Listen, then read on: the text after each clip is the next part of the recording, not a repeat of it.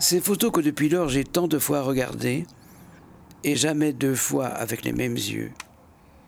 C'est ainsi, chaque fois que je les passe en revue, que j'y retourne, je serais tenté de dire que je remonte à bord.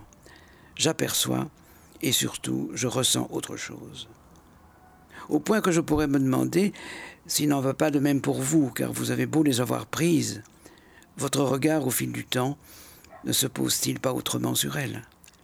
Ces images, comme archéologiquement exhumées, ce serait peu dire qu'elles ne vieillissent pas, ne prennent pas une ride. Selon les jours, peut-être les heures de la journée, au gré des saisons, elles racontent autre chose, ou elles le racontent autrement. Elles révèlent autant un mystère qu'une évidence. Une histoire exemplaire, une grandiose aventure au même titre qu'une minuscule péripétie. Une histoire de paradis perdu, bien sûr, mais l'unique paradis que l'on pourrait regagner après en avoir été chassé. Une histoire d'amour à coup sûr, mais de qui, de quoi, pourquoi, comment, à quelle époque Alors cela au moins est sûr, à une époque où le caractère sacré des objets qui se trouvent là exhibés n'était pas en discussion. Ce qui se passe sourdit et ce trame là est déchirant, mais pour, pourrait aussi bien, mais pourrait aussi bien nous remplir d'espérance. Il convient de ne pas se tromper de nostalgie. Rien de plus silencieux et de plus loquace que ces livres amoncelés. Ils disent tout, mais que ne taisent-ils pas?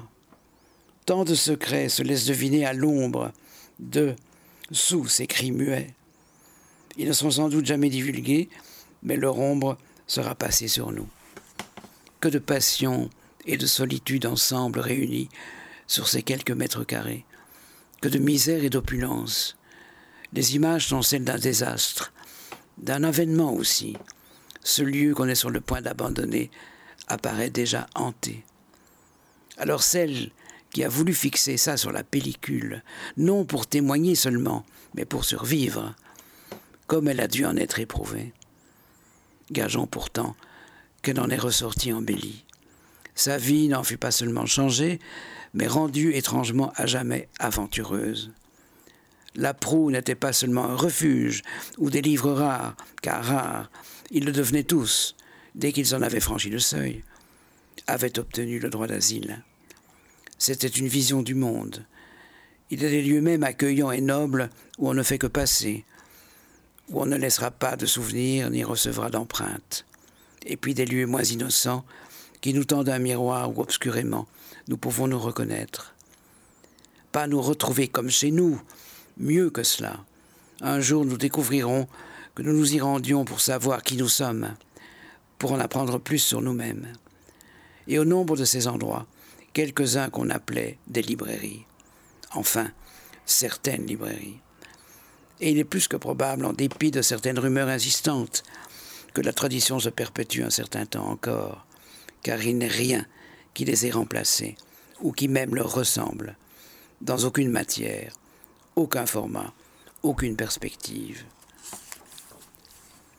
En refermant sa porte, la proue regardait la photographe. Elle lui rendait, comme on dit, son regard.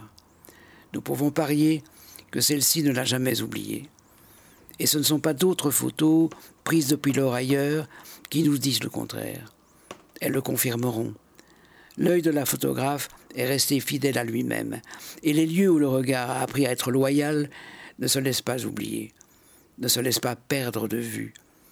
Et on sait aussi qu'au nombre des plus grands, des plus assidus, des plus vrais lecteurs, on compte beaucoup d'aveugles qui ne se passent jamais des livres, et qui, faute de pouvoir franchir le seuil d'une librairie, franchissent allègrement le seuil de celle qu'ils ont quelquefois reconstruite dans leur tête.